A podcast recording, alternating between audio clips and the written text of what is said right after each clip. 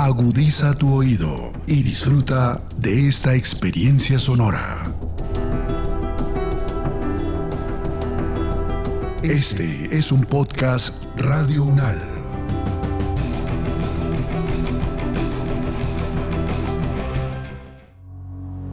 Los acontecimientos de actualidad y política internacional que fueron noticia en los últimos siete días, con una visión y análisis desde la academia.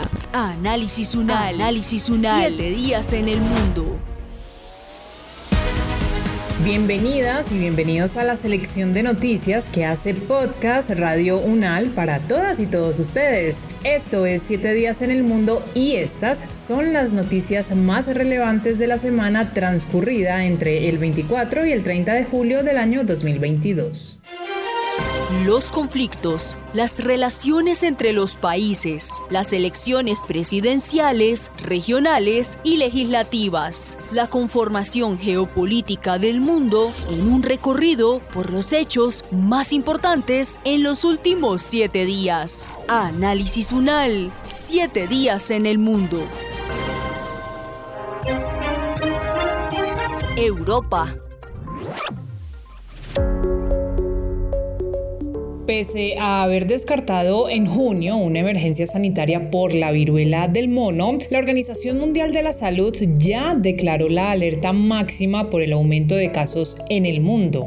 Son más de 16.000 casos reportados en 75 países y 5 muertes en África, cifras que llevaron a declarar esta enfermedad como una emergencia de salud pública y de importancia internacional. Es en Europa donde se concentra el 80% de los casos, pues en el resto de las regiones, incluida África, donde esta enfermedad es endémica desde hace décadas, el nivel, según los estudios clínicos, es moderado. Colombia tiene 11 casos confirmados y se está actuando de manera rápida para evitar la propagación de la enfermedad.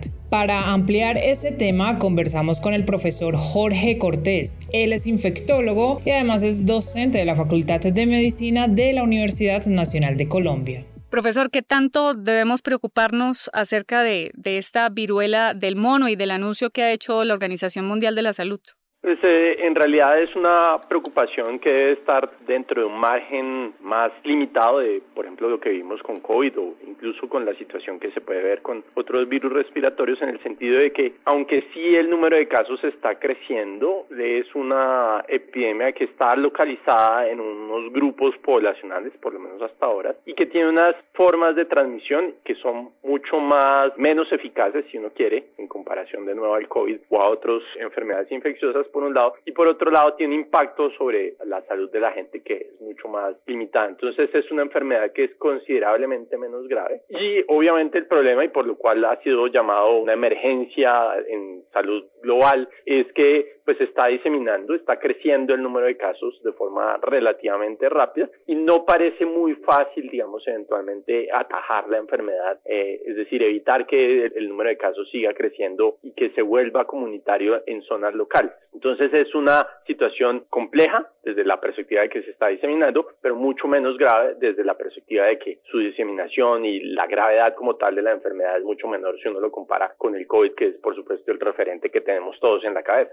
Profesor, desde la salud, ¿qué medidas serían las adecuadas para la prevención o para ayudar a disminuir los casos de la viruela del mono, ya sea en Colombia o en el mundo? La primera medida y la más importante con seguridad es que, por un lado, tanto los trabajadores de salud, pero especialmente las poblaciones en riesgo, conozcan ese riesgo, sean conscientes de que existe esa posibilidad de enfermarse y en esa medida tomen las medidas para prevenir exponerse a la infección. Y para ampliar un poquito de eso es muy importante dar a entender que de los un poco más de 7.000 casos o 10.000 casos que llevan el, el digamos, acumulados, conocidos en todo el mundo, la gran mayoría de estos casos han ocurrido en hombres y la gran mayoría han ocurrido en hombres homosexuales. Entonces, esta es una epidemia que es un poquito diferente, de nuevo de las otras, que se parece un poco más a la epidemia del VIH. Y ustedes recuerdan que al principio se comparó con la epidemia del VIH en el sentido de que existen unos grupos de riesgo, en este caso hombres homosexuales, que son aquellos que tienen mayor riesgo. Entonces, estas personas cuando tienen contactos, especialmente contactos sexuales con otros hombres infectados, es cuando se infectan La infección ocurre persona a persona por contacto estrecho. Contacto estrecho puede ser con las lesiones, tocarlas, tocar cosas que han estado en contacto con las lesiones de la piel de las personas o en este caso parece que es muy importante la transmisión sexual. Durante la actividad sexual pues hay ese contacto estrecho entre las personas y es el momento donde parece ser más fácil la transmisión teniendo en cuenta lo que ha mencionado antes que la transmisión en general no es tan fácil como otros virus como el COVID, como la gripa, como otras enfermedades, la transmisión es mucho menos eficiente de persona a persona. Entonces parece que son estos escenarios de transmisión sexual. Y el mensaje, digamos que la pregunta es, los hombres jóvenes que tienen actividad sexual deben estar atentos a la posibilidad de encontrarse con personas que tengan este tipo de lesiones en la piel para evitar estar en contacto con esas personas, en contacto estrecho, tener actividad sexual con esas personas y de esa manera evitar adquirir la enfermedad. El otro mensaje, por supuesto, importante es que los trabajadores de salud y todo el equipo de salud también esté atento a la posibilidad de que pues, los casos pueden estar ocurriendo, los detecten tempranamente para hacer todo lo que ustedes recuerdan que se hace en estas enfermedades, que es identificar la persona, identificar con quienes ha podido estar en contacto, buscar entre esos contactos si hay algún enfermo y de esa manera hacer unos círculos a través de los cuales se puede hacer el aislamiento y cerrar esas cadenas de contagio que pues eran tan bien conocidas en COVID. Aquí se busca en este momento hacer exactamente lo mismo, es decir, evitar esas cadenas de contagio para que la enfermedad no se disemine localmente desde el punto de vista geográfico. Y en este momento el punto más importante es Europa, el foco de, de la infección es Europa. En, digamos, en general, la gran mayoría de viajeros que han tenido la enfermedad lo han hecho durante sus viajes a Europa, en varios países, España, Alemania, Francia, Gran Bretaña. Gran Bretaña ha sido uno de los que mayor número de casos ha identificado. Y lo que se ha visto, y de hecho también sucedió con los casos colombianos, es que ellos son personas que han viajado a Europa y en Europa han tenido contacto con personas enfermas y al llegar a Colombia se ha identificado la enfermedad. Entonces es importante que todo el sistema de salud tenga en cuenta como esos factores de riesgo, cuál es el grupo, cómo son las lesiones de piel que se ocasionan para que los puedan identificar tempranamente y, generar todas esas alertas para el aislamiento y el control de la enfermedad. Profesor Jorge, ¿y cuáles son los síntomas de la viruela del mono y por qué se anuncia que no es de mayor riesgo, que no es de mayor letalidad y que no debe causar pánico entre la población a pesar de ese anuncio de la Organización Mundial de la Salud como una emergencia sanitaria? La viruela del mono es una enfermedad que se parece a la viruela. La mayor parte de la gente hoy en día no conoce la viruela. La viruela fue una enfermedad que existió hasta los años 70 en el mundo, que generaba unas lesiones deformantes, eso deja cicatriz, unas lesiones en la piel, que empiezan como unas lesiones rojitas, eritematosas es el término, porque son rojas, que luego se van volviendo como unas vesículas, es decir, unas pequeñas ampollas con líquido en la piel, que salen sobre la piel y luego se vuelven más grandes que es el término que se denomina pústulas, que son unas vesículas un poco más grandes, alrededor pueden tener entre medio centímetro y un poco más de un centímetro, o incluso un poco más cuando confluyen, que tienen un contenido líquido que se rompe y deja una pequeña cicatriz sobre la piel. Eso se acompaña de fiebre, malestar general, de aumento del tamaño de los ganglios en distintas partes del cuerpo y de diferentes tipos de síntomas generales, dolor, malestar general, dolor de cabeza, algunas veces incluso síntomas respiratorios, bueno, en fin, una serie de síntomas. Y la razón por la cual se ha considerado que no es grave es porque la mortalidad es muy baja, afortunadamente. Hay varios clones, varios subtipos, varias variantes de este virus y la que está ocurriendo a lo largo del mundo parece ser mucho menos grave grave que las otras y con una muy baja mortalidad. El número de casos de personas que han fallecido por esta viruela del simio sigue siendo muy pequeño, muy limitado. Entonces la posibilidad de fallecer o de tener complicaciones parece ser mucho más baja que la de otras enfermedades. Entonces eso es lo que confiere que no es una enfermedad muy grave, pero eventualmente digamos que si el número de casos es muy grande, pues obviamente eventualmente puede haber personas que tengan complicaciones de la enfermedad. Y las complicaciones son, pueden hacer infecciones secundarias, pueden hacer neumonías, pueden hacer encefalitis, pueden hacer sepsis, formas mucho más graves de la enfermedad, pero de nuevo eso parece ser mucho menos frecuente, con lo cual pues lo importante es detectar los casos para evitar que ocurra la diseminación de la enfermedad entre la población en general. Asia. La pena de muerte volvió a Birmania. La Junta Militar ejecutó a cuatro opositores, pues el golpe de Estado que se produjo en febrero del año 2021 ha llevado a este país asiático a una profunda crisis política, social y económica y también abrió una serie de episodios de violencia con nuevas milicias civiles. Ahora, con el anuncio de las ejecuciones, la comunidad internacional ha criticado a los militares porque con esta situación solo se aumentan los temores sobre más penas de muerte. En esta entrevista hablamos con un periodista quien reside en este país asiático, sin embargo, por seguridad no se revela el nombre del invitado. Comienzo preguntándole sobre la noticia que, nos convoca, la ejecución de cuatro opositores eh, pro democracia por parte de las fuerzas de seguridad allí en Birmania. Sí, en efecto, la última ejecución se produjo en el año 76 por parte del régimen. Birmania era en esa época una dictadura militar. Fue ejecutado un líder estudiantil en la época. Y las últimas sentencias declaradas por el sistema judicial birmano, controlado por los militares aún hoy, fueron en 1991, pero las penas fueron conmutadas. Hay que aclarar que desde febrero del año 2021, época del golpe de Estado, las ejecuciones en las cárceles han sido normales, se han normalizado por parte de los militares. Producto básicamente de las torturas, pero también de venganzas de parte de los militares contra miembros del partido que gobernaba hasta la época, el partido Aung San Suu la Nobel de Paz, que se llama la Liga Nacional por la Democracia. Y bueno, los dos ejecutados son líderes reconocidos o eran líderes reconocidos de este partido. Copio Seya era un ex parlamentario elegido hace cuatro años democráticamente, muy conocido en el país, abogado además, y el otro líder era Kojimi o Cho Min-yu, de su nombre real, que era antiguo líder del alzamiento de 1988. Entonces, es claramente no solamente una ejecución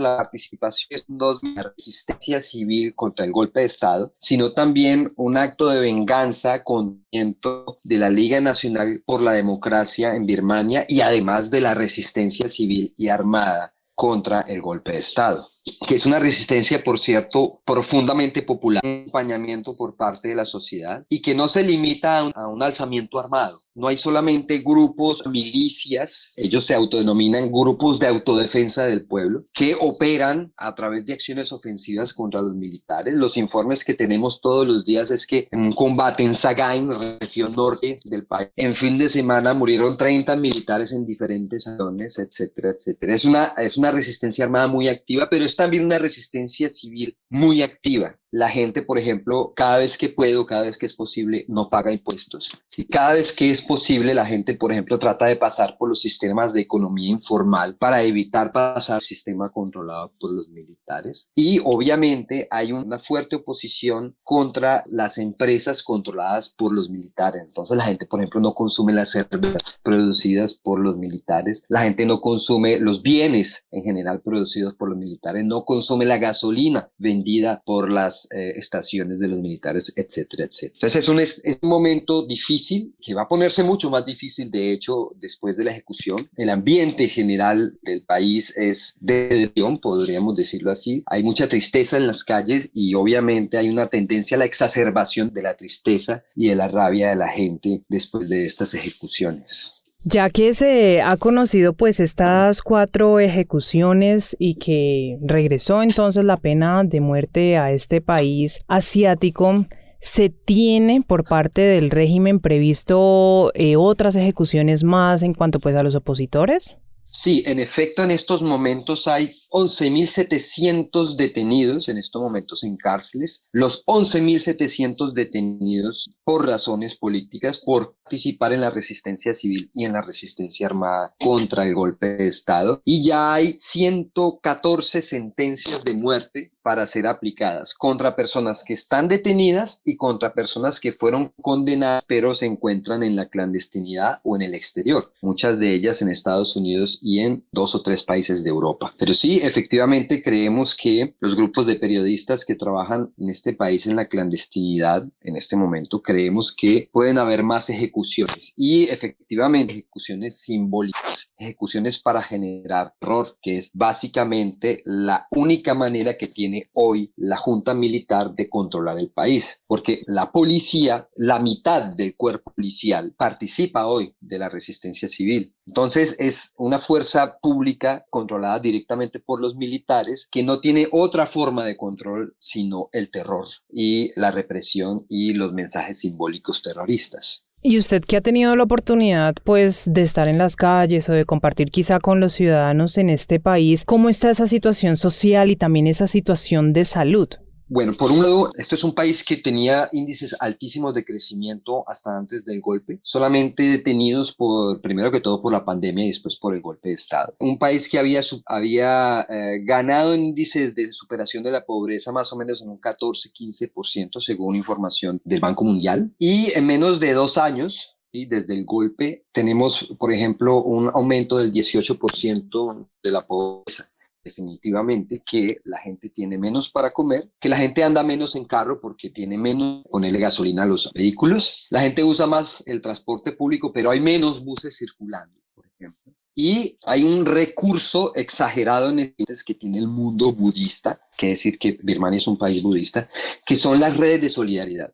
Entonces, mucho dentro de la economía está funcionando por un lado por las redes de solidaridad y por otro lado por el pobreza, Segundo, no hay sistema de salud porque la mayor parte de los médicos están en resistencia civil, no van a los hospitales a trabajar, entonces no hay sistemas de salud y pues lo que está ocurriendo es que la gente o va a donde están los médicos, es decir, a las zonas de conflicto, o simplemente trata de curarse con los magos. Aquí los magos tienen un gran poder, los magos controlan, los magos o los, la gente que lee las estrellas, pues tienen un gran poder, controlan el país, entonces van a los magos para que los curen. Y bueno, lo que yo puedo decir, las pocas personas con las que entramos en contacto que permanecen aún en el país, que no se han ido del país, se siente la rabia, se siente un poco la rabia y la decepción, rabia por la impotencia que tiene la gente que no está en armas, ¿sí? la impotencia frente al poderío militar. Y segundo, muchos deseos de dejar el país. La gente que tiene recursos está buscando todas las maneras posibles de dejar el país porque la situación está convirtiéndose en una situación insostenible, económicamente y emocionalmente. Creemos que para finales de este año la situación se puede agravar, ¿sí? con escasez de productos como la gasolina, el aceite, el gas de consumo domiciliario, con una presión mucho más grande de parte de los militares sobre la economía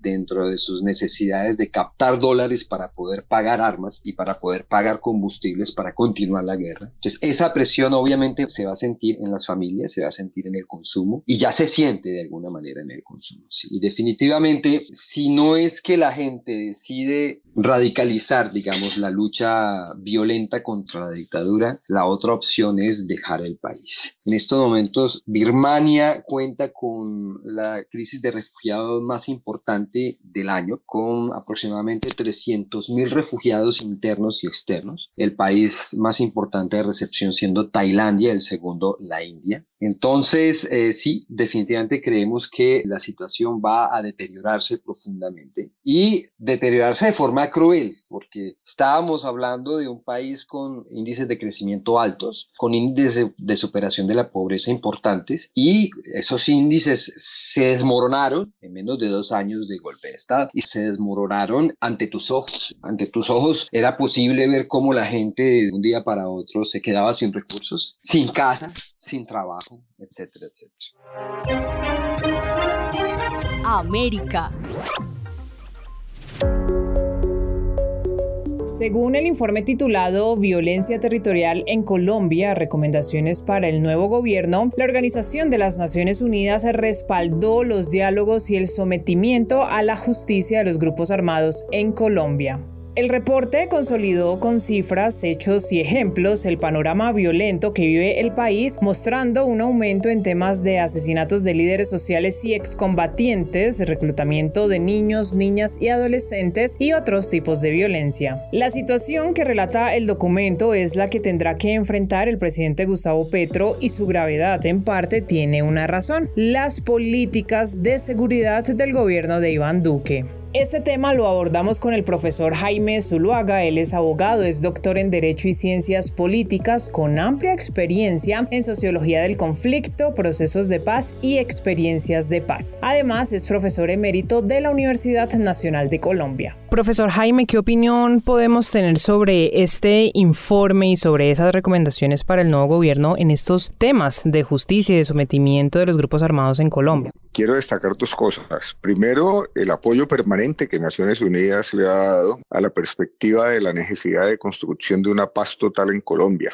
Lo hizo a todo lo largo del gobierno del presidente Duque, a pesar de que el presidente Duque desistió de la posibilidad de continuar los diálogos con el Ejército de Liberación Nacional, posición que desde luego fue fortalecida por las acciones que este grupo desarrolló durante el gobierno del presidente Duque. Pero quiero destacar eso. Naciones Unidas constantemente ha mantenido abierta la puerta para apoyar, como lo ha venido haciendo, la posibilidad de la paz total en Colombia. El segundo aspecto que quiero destacar es que hay una coincidencia muy fuerte entre este informe, las recomendaciones recientes de la Comisión de la Verdad y la apuesta política que ha planteado el presidente electo sobre la importancia de mirar las dimensiones territoriales a través de diálogos para crear condiciones que permitan avanzar en la construcción de la paz total. Este informe es afortunado en destacar, primero, el crecimiento de las violencias ante la ineficiencia de las políticas estatales para hacerle frente a la presencia de los grupos organizados criminales, de las disidencias de las FARC y del Ejército de Liberación Nacional. En segundo lugar, insiste mucho en la dimensión territorial para tratar de encontrar soluciones a los problemas teniendo en cuenta las especificidades de los territorios. Y finalmente, es una propuesta muy importante que avala la política del presidente Petro y que compromete de una vez anticipadamente el acompañamiento de las Naciones Unidas, como se hizo en el pasado con las FARC, el acompañamiento de las Naciones Unidas para una eventual negociación tanto con el Ejército de Liberación Nacional como la propuesta política que se espera haga el presidente muy pronto de sometimiento o de búsqueda de, entendimientos políticos con eh, estos grupos criminales para tratar de reducir su presencia o de resolver su presencia en las regiones Profesor, este informe da algunos puntos muy preocupantes. Menciona cuáles son las principales regiones en las cuales la defensa de los derechos humanos y la protección a la población civil pues pareciera no existir. Hablan de una casi falta de presencia del Estado también en muchas de esas mismas regiones y un aumento del 200% en, en lo que ha sido masacres. En ese orden de ideas, ¿cuáles deberían ser las prioridades para el próximo gobierno, el del presidente Gustavo Petro? Y se lo digo porque la delegada de, la Oficina de las Naciones Unidas, durante su intervención, durante esta conferencia de prensa, mencionó un punto clave y es que este gobierno se centró en bajas, se centró en capturas, se centró en decir que cuando ocurría alguna de estas masacres, en anunciar el reforzamiento de la fuerza pública, pero el enfoque social prácticamente fue nulo. Hay una concepción que inspira mucho las acciones de las Naciones Unidas en materia de paz, en materia de construcción de paz. Es un concepto que el gobierno de Duque nunca logró asimilar, nunca logró entender, a pesar de la existencia del acuerdo final con las FARC. Y la concepción que inspira estas observaciones de las Naciones Unidas, el concepto de construcción de paz, tiene que ver con la presencia del Estado entendida no como una presencia predominantemente militar o policía, sino como un Estado oferente de bienes y servicios públicos y ocupada de desarrollar políticas públicas orientadas a transformar las condiciones de vida de la población. Ese es el vacío fundamental que el informe y la alta comisionada delegada en Colombia destacan. Lo que hay en Colombia no es ausencia del Estado, Hay una presencia distorsionada del Estado en algunas regiones como a todo lo largo del andén del Pacífico, desde la frontera con Panamá hasta la frontera con Ecuador, que es una de las regiones más críticas en materia de violaciones de derechos humanos y de la modalidad de presencia del Estado, que es una presencia militar dirigida, como usted bien lo ha señalado y lo destacaba la comisionada, dirigida fundamentalmente a tratar de dar de bajas a los grupos delincuenciales o al grupo insurgente Ejército de Liberación Nacional, pero no a fortalecer la presencia del Estado mediante el desarrollo de infraestructura, provisión de bienes y servicios públicos como eh, educación, justicia, salud, alimentación, entre otros. Eso es lo fundamental y creo que en esta perspectiva es que se proyecta la política pública que esperamos defina el nuevo gobierno en materia de presencia territorial del Estado a través de los diálogos regionales. El informe destaca el crecimiento preocupante de la tasa de homicidios, de los asesinatos selectivos, el crecimiento del desplazamiento forzado y desde luego el ataque a la fuerza pública como el plan pistola, por ejemplo, el que está desarrollando al parecer el clan del Esos pues son elementos fundamentales que no pueden seguir siendo tratados simplemente como un problema militar o de policía sino que tiene que ver con la transformación de las condiciones sociales, económicas, de existencia y políticas de nuestra población. Profesor, antes de terminar nuestra entrevista, le pregunto por la Comisión Nacional de Garantías de Seguridad. Fue uno de los puntos que también tocó la oficina de la alta comisionada porque después del, acuerdo de paz y en estos cuatro años de gobierno casi no se le ha dado trascendencia. La oficina de hecho habla de una, de una inacción, pero no por voluntad de la Comisión Nacional, sino porque esas tareas de la comisión vienen siendo asumidas por otras personas como el alto comisionado delegado por el gobierno. Usted lo dice bien, no ha sido problema de la institución creada que puede ser un instrumento eficaz si se lo pone a funcionar como funcionó en los primeros meses después de la firma del acuerdo final. Pero el gobierno se desentendió de esa comisión de seguridad y además dejó parte de sus tareas en cabeza de las personas que fungieron como altos comisionados para la llamada paz con legalidad, que más parecían auxiliares del Ministerio de Defensa que comisionados de paz. Y efectivamente sus sustituyeron aquello que era un seguimiento multilateral, plural, con participación de la comunidad internacional además, para definir las acciones en materia de seguridad. Hay que retomar esta institucionalidad y creo que eso tiene que ver con la apuesta del presidente electo en el sentido de recuperar el tiempo perdido en la implementación del acuerdo final. Y hay también una idea que se ha estado moviendo y es la necesidad de articular las acciones que en materia de paz se deben desarrollar hoy dispersas en, en el Ministerio de Agricultura, en el Ministerio de Justicia, en la oficina que siguen llamando pues Oficina para la Paz con Legalidad, pero como lo digo, parece más bien una dependencia auxiliar del Ministerio de Defensa. Esas son cosas sobre las cuales llama la atención el informe de las Naciones Unidas y lo hace a su manera, quiero decir diplomáticamente. Creo que este informe hay que tomarlo como una especie de balance hecho por las Naciones Unidas de lo que fue la gestión en materia de paz y seguridad de la administración de Duque y es ciertamente crítica. Fue una política, como muchos lo hemos dicho durante meses, fue una política de guerra y no de paz la que aplicó esta administración que está terminando. América.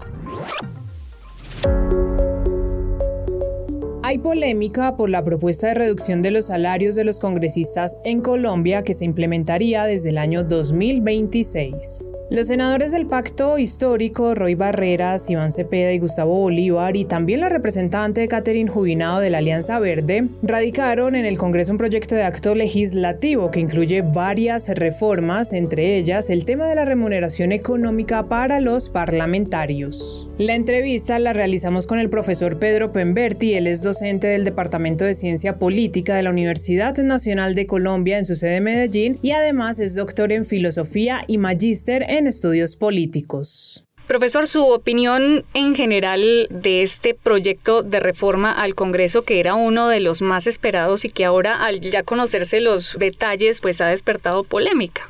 Precisamente con respecto a esa supuestamente remuneración de los congresistas, Eso es verdaderamente un tema muy técnico que de pronto por ser tan técnico está presentando para que todo el mundo esté expresando unas situaciones que generan mucho enredo, están presentando una situación donde sencillamente la opinión pública no tiene una verdadera información al respecto. Mire, lo primero que uno tiene que precisar es los congresistas en verdad reciben salario. Esa contraprestación que ellos reciben, ¿qué denominación se les puede dar? Salario y lo primero que hay que decir es que los congresistas no tienen un contrato de trabajo. Los congresistas no tienen una subordinación respecto a un empleador. Su condición jurídica es distinta. Si uno quisiera enfocar la condición y analizar la condición de los contratistas, uno diría, ellos tienen de pronto un vínculo de representación política y si quiere denomínelo un contrato de representación política, pero no tienen un contrato jurídico. Ahora, ¿qué es lo que ha planteado frente a esa contraprestación que ellos reciben? Históricamente han tenido distintas denominaciones. En un principio se les llamaba dietas, se les llamaba viáticos. Incluso en 1983 se hace una reforma constitucional y allí se establece por primera vez la palabra remuneración anual. Pero en la Constitución del 91 hay una norma precisa que no les da la connotación de remuneración ni de parte salarial y la denomina una asignación. Es decir, lo que se le está dando es de que allí se les va a dar una partida dineraria, una partida económica, pero ni es remuneración ni es salario. Y esa misma denominación luego fue desarrollada por la ley cuarta y la ley quinta, que hablan de asignación mensual. Entonces, respecto a eso, ¿por qué es importante determinar la naturaleza de lo que están recibiendo los congresistas? Porque uno de los argumentos que se ha arguido es que ellos no se les puede desmejorar su condición salarial, es que ellos no son trabajadores dependientes, ellos no son asalariados. Entonces uno no ve, no entiende por qué están justificando una cosa que para mí extraía los cabellos. Mire, una de las personas de pronto más cualificadas en ese aspecto es el senador Humberto de la Calle. Humberto de la Calle, que fue un actor protagónico directo de la Constitución del 91, ya lo expresó. Claro que se puede reducir esa asignación desde ya, no hay que esperar hasta el 26. Entonces, porque el otro argumento muy técnico que se ha arguido en contra de que se haga desde ya es que es porque hay un derecho adquirido. ¿Dónde está el derecho adquirido? Aquí no hay un derecho adquirido, porque sencillamente al no tener un contrato laboral, lo único que podría decir es de que se le tendrían que respetar la parte salarial de ante un contrato laboral, pero eso no existe actualmente. Entonces yo sí tengo una opinión, un concepto muy preciso, es de que ellos tienen una asignación, ellos no tienen salario. Ella esa contraprestación por labores que le reconoce el Estado, porque de todas maneras están prestando un servicio público, no se le puede dar la connotación salarial, ni siquiera de remuneración. Uno lo diría que es un reconocimiento, una contraprestación. Y hay una situación muy paralela, muy, muy paralela en el sistema jurídico colombiano. Mire, ¿por qué los diputados y los concejales no reciben salarios? Porque ellos ni siquiera tienen la calidad de empleados públicos, ni de trabajadores oficiales. Y a ellos la contraprestación que ellos reciben es la de honorarios. Ellos no reciben sueldo. Entonces eso es lo primero para precisarlo. Y lo segundo es que hay un realismo político muy claro, Ángela, es esto. Mire, tal vez ellos saben que si ellos la imponen desde ya, no tendrían las mayorías en el Congreso para que pase ese tema y el proyecto global. Entonces ellos están jugando es un pragmatismo, es de un utilitarismo. Saquemos esto, sacrifiquémoslo hasta el 26 para que no le toquemos los bolsillos a los actuales. Pero eso no tiene ningún respaldo ni jurídico ni político. Profesor Pedro, los senadores y los representantes eh, a la Cámara del Centro Democrático también presentaron un proyecto similar en cuanto a la reducción del Congreso, también la disminución en los salarios y el receso legislativo. Pero la diferencia es que la bancada uribista ha anunciado que no necesitan esperar hasta el año 2026 para entrar en vigencia, sino que eso podría comenzar desde ya. ¿Por qué se podría lograr eso con esta bancada uribista?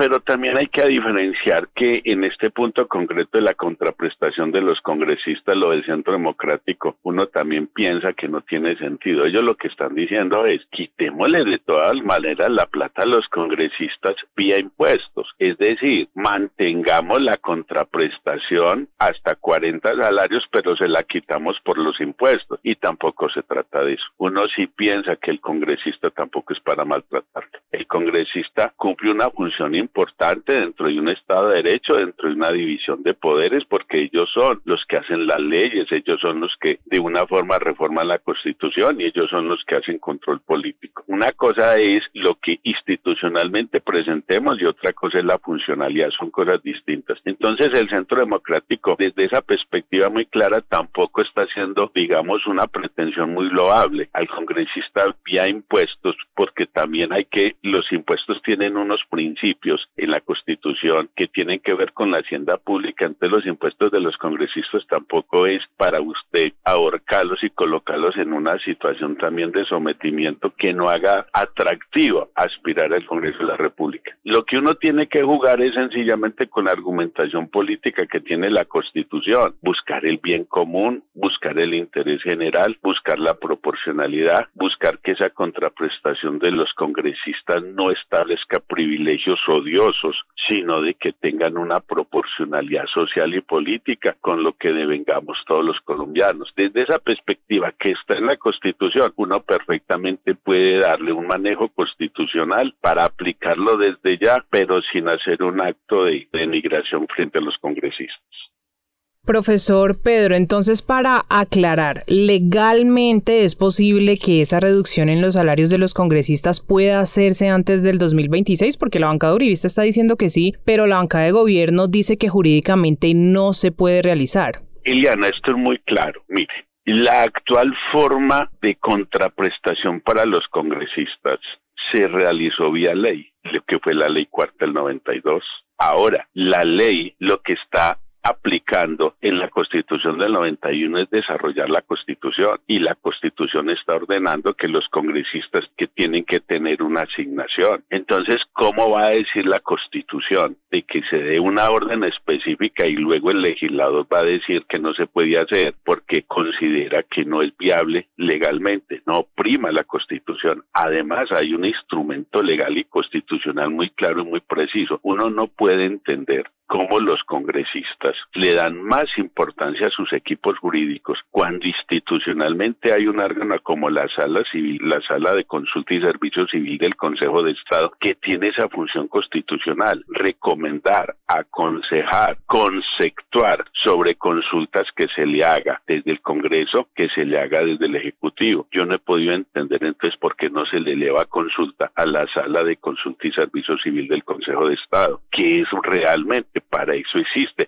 y para eso el gobierno en no pocas veces la utiliza durante el año. Consulte a los cuatro magistrados que son los que componen esa sala y que ellos emitan un concepto, igual como la constitución le asigna a esa sala que el Consejo de Estado emita concepto, por ejemplo, en materia de tropas, de tránsito de tropas extranjeras por el territorio. Para eso existe y el Ministerio de Gobierno, Ministerio del Interior, repetidamente, reiteradamente le va a consultas al Consejo de Estado. Yo no veo por qué no lo hacen ahora. Pero desde ya le digo, hay un antecedente muy preciso, ya por la ley cuarta, es una ley hecha por el Congreso, se reguló el tema de la asignación de los congresistas. Y segundo, existe el mecanismo de la consulta contra el Consejo de Estado. Yo no veo por qué nos estamos enredando. Lo que pasa es que la explicación es por otro lado. El problema es que ellos saben que si lo aplican desde ya, no tendrían las mayorías en el Congreso.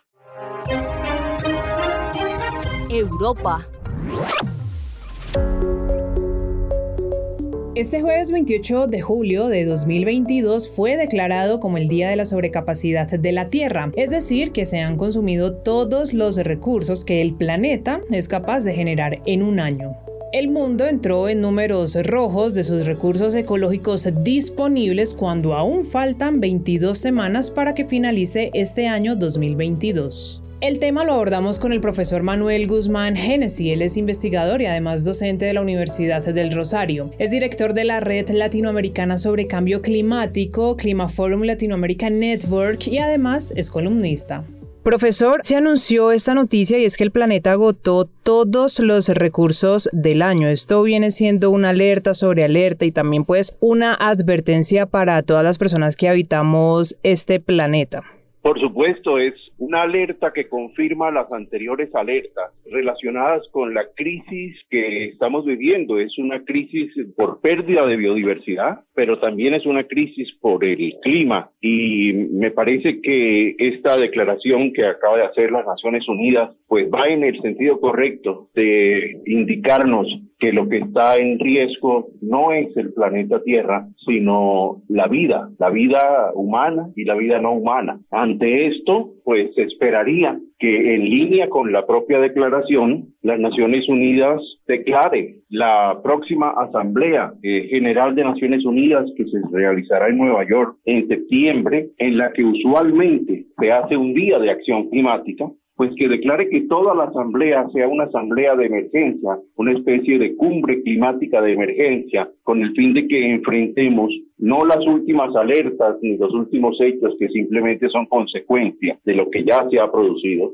sino el problema de la transición y de la adaptación del mundo a un entorno nuevo, peligroso y cambiante. Profesor eh, Manuel, pero sí es posible realmente, después de todo este daño ya que se le ha causado al medio ambiente, recuperar algo. Y se lo pregunto porque hace unos días registrábamos una noticia que tenía que ver con las olas de calor y se mencionaba que estas olas de calor van a continuar al menos hasta el 2050 y que por más esfuerzos que se hagan a nivel medioambiental, eso es algo ya casi que imposible de, de detener. Por supuesto, que las 1.700 personas que murieron en España y Portugal hace apenas dos semanas por la ola de calor no se pueden recuperar. Las miles de especies vivas que ya no están no se pueden recuperar. Nunca más veremos al león del Atlas, por ejemplo, solamente en los cuadros y hay creo que cuatro o cinco en un zoológico de Europa. Las moléculas de dióxido de carbono que están depositadas en el cielo eh, no se pueden bajar de allí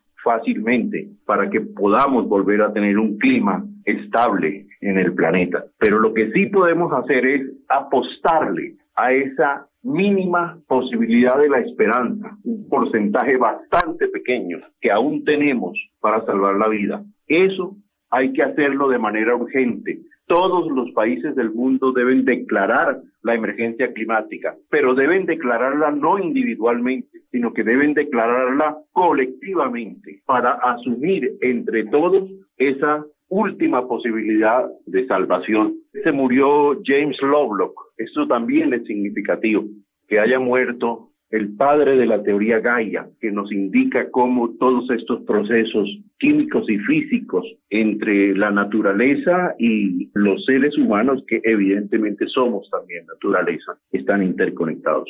Esa emergencia climática, profesor, de la que usted habla, ¿sería más fácil ahora, digamos que tramitarla con esa noticia que ha salido de la Asamblea de la ONU, que ya toma como un derecho humano fundamental la defensa del medio ambiente? Por supuesto, sería mucho más fácil. La declaración es una declaración en ese sentido, pues ya que usted dijo columnista, yo me permito y me perdona citarme, tengo una columna en el periódico El Tiempo pidiendo exactamente esto, que la próxima Asamblea de las Naciones Unidas se convierta en una Asamblea de Emergencia Climática Global. Eso es posible, depende de la voluntad de los gobiernos del mundo, depende de la voluntad de los líderes, de, especialmente de Europa y de Estados Unidos pero también de América Latina. ¿Cómo se llama la columna, profesor, en el tiempo para que nuestros oyentes la puedan consultar? Se llama Una propuesta global. Una propuesta global, perfecto. Quisiéramos preguntarle, profesor, sobre un último tema y es eh, la noticia de las altas temperaturas en, el mar Mediterráneo. Se habla de 30 grados que habría alcanzado en las últimas horas por la ola de calor también que se registra allí en, en Europa.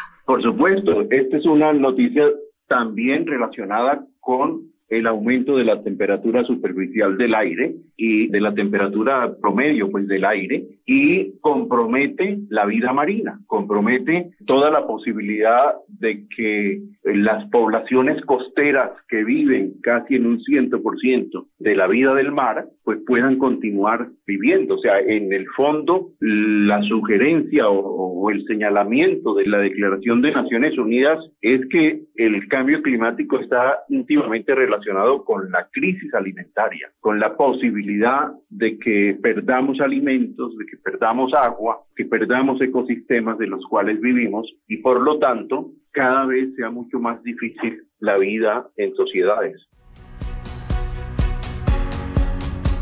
Este fue el resumen de noticias en siete días en el mundo, con lo más destacado y los comentarios de los expertos del programa Análisis Unal de la emisora de la Universidad Nacional de Colombia. Gracias por su sintonía y por preferirnos. Hasta una próxima oportunidad. Los acontecimientos de actualidad y política internacional que fueron noticia en los últimos siete días, con una visión y análisis desde la academia. Análisis UNAL, siete días en el mundo.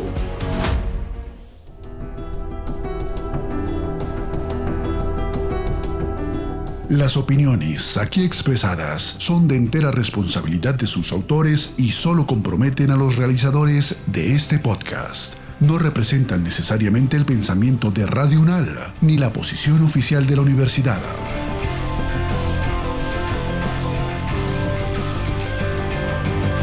Este y otros podcasts en nuestro sitio web podcastradio.unal.edu.co. Síguenos en nuestras redes sociales. Nos encuentras como Podcast Radio UNAL, Universidad Nacional de Colombia, Proyecto Cultural, Científico y Colectivo de Nación.